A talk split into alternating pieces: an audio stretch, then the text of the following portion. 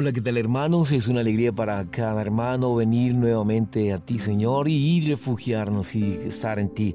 Gracias, Señor, porque podemos venir a ti en toda circunstancia y en toda situación, Señor. Gracias por venir tú a nosotros. Gracias por buscarnos tú a nosotros, Señor. Gracias por eh, poder venir y cada vez venir y reparar. Reparar cada vez nuestra nuestra vida, venir a ti y refugiarnos en aquel que nos amó primero. Gracias Señor. Es muy cierto que dar es la virtud más importante para que el Señor pueda prosperar a cada hermano. El dar es la manera en la cual cada hermano tiene que estar dispuesto, disponible a despojarse de los bienes materiales y también de todo en cuanto no sea el Señor. Gracias porque nos enseña el Señor este, esta prueba, esta situación para despojarnos del todo de las cosas materiales.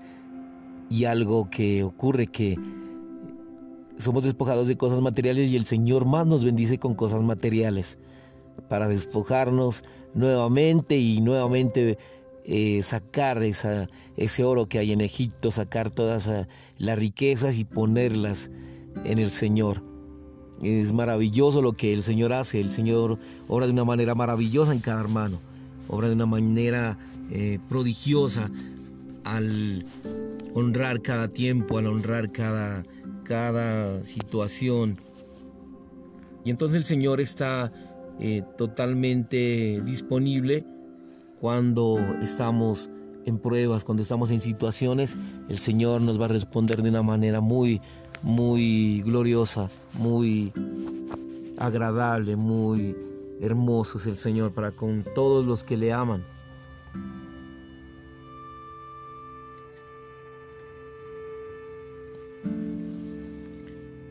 En Malaquías 3.10 dice, trae todos los diezmos al alfolí y haya alimento en mi casa. Y probadme ahora en esto, dice Jehová de los ejércitos, si no os abriré las ventanas de los cielos y derramaré sobre vosotros bendición hasta que sobre abunde, hasta que sobre y abunde. Hechos 13:15 dice, así pues, ofrezcamos siempre a Dios por medio de él sacrificio de alabanza, es decir, fruto de labios que confiesen su nombre. Y de hacer bien y de la ayuda mutua, no os olvidéis porque de tales sacrificios se agrada el Señor.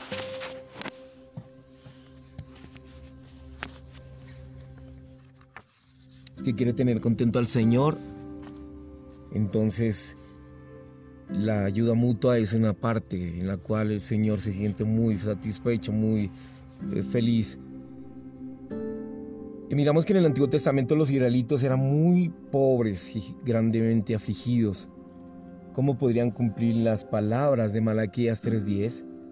Es posible que se preguntaran si no podemos sustentarnos con 10 medidas de arroz ¿Cómo podemos sustentarnos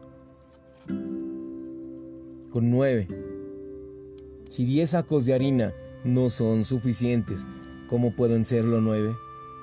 Estos interrogantes provienen de una mente carnal y necia. Dios reprendió al pueblo y le dijo que lo que es imposible para los hombres es posible para Dios.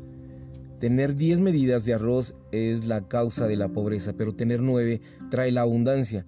El hombre cree que cuando más tiene en sus manos, tanto mejor. Sin embargo, retener las cosas trae la pobreza. Mientras que ofrecerlas a Dios trae la bendición. Si tengo algo adicional en las manos, eso mismo se convertirá en una maldición para mí. Pero si lo pongo en el almacén de Dios, se convierte en una bendición. Cuando retenemos algo, acabamos en pobreza. El diezmo mencionado en Malaquías 3:10 es la cantidad oficial de la ofrenda que Dios requería de la cosecha de los israelitas. Esta exhibe claramente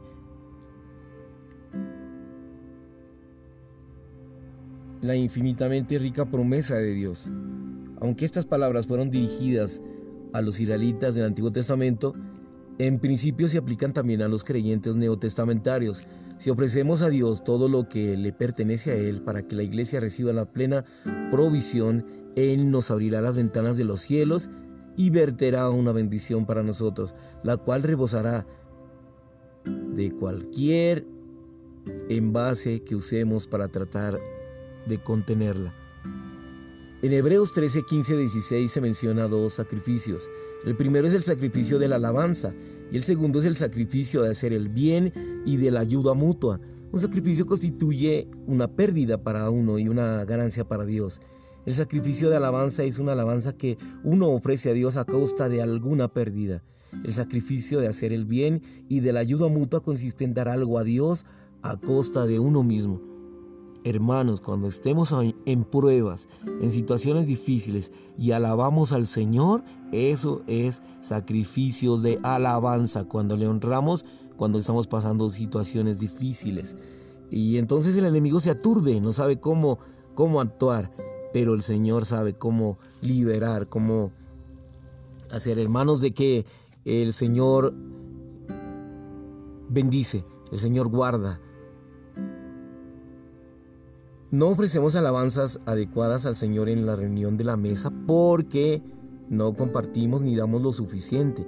Debemos dar hasta que nos afecte, es decir, hasta que sintamos que hemos perdido algo. Solamente esta clase de ofrenda puede considerarse como un sacrificio. Cuando lo hagamos espontáneamente, ofreceremos el sacrificio de alabanza. Si damos de manera ligera, nuestra alabanza no será muy elevada. Si no nos sacrificamos al dar, no tendremos el sacrificio de alabanza. Además de mencionar el sacrificio de alabanza, hay algo más. La expresión, no os olvidéis, indica cuán fácil es olvidar. No debemos olvidarnos de hacer bien y de la ayuda mutua. Alabar y dar son como dos piernas. Si una pierna tiene una más corta que la otra, no se puede esperar que camine bien. También son como las dos alas de un ave. Si el ave pierde una, no puede volar. Aunque todavía tenga un ala, esta es inútil. Una vez que tenga una sola ala, no puede volar. Cuando asistimos a las reuniones, a veces encontramos a algunas personas superficiales que elevan ciertas palabras de alabanza, pero esa alabanza no es muy elevada. Señor Jesús, esa alabanza viene a ser como los címbalos que retiñen. Esa alabanza viene a ser algo que es llevada por cualquier clase de viento. Pero la alabanza que el Señor le agrada es la alabanza que cuando nos hemos despojado de algo, cuando pasamos por situaciones y nos hemos despojado de algo y alabamos al Señor y ofrecemos sacrificios de alabanza y además ayudamos a los hermanos necesitados y ayudamos a los hermanos y ofrendamos, es la mayor manera de honrar al Señor. Que este día sea de honra este día sea de gloria para ti, Señor. Gracias por todo lo que tú has suplido, por todo lo que has suplido hasta este instante, para que nosotros como iglesia estemos ahí, Señor. Gracias por eh, los hermanos, por cada hermano, Señor, cuidando tú todo, Señor. Cuidas hasta nuestro respirar, Señor. Cuidas hasta nuestro sentir. Cuidas cada parte de nosotros, Señor. Gracias por cuidar nuestra salvación. Gracias porque, Señor, podemos depositar todo en ti. Te amamos, Señor Jesús, por este día. Te bendecimos. Nunca, jamás habrá un día como este. Te amamos, Señor Jesús. Amén y amén.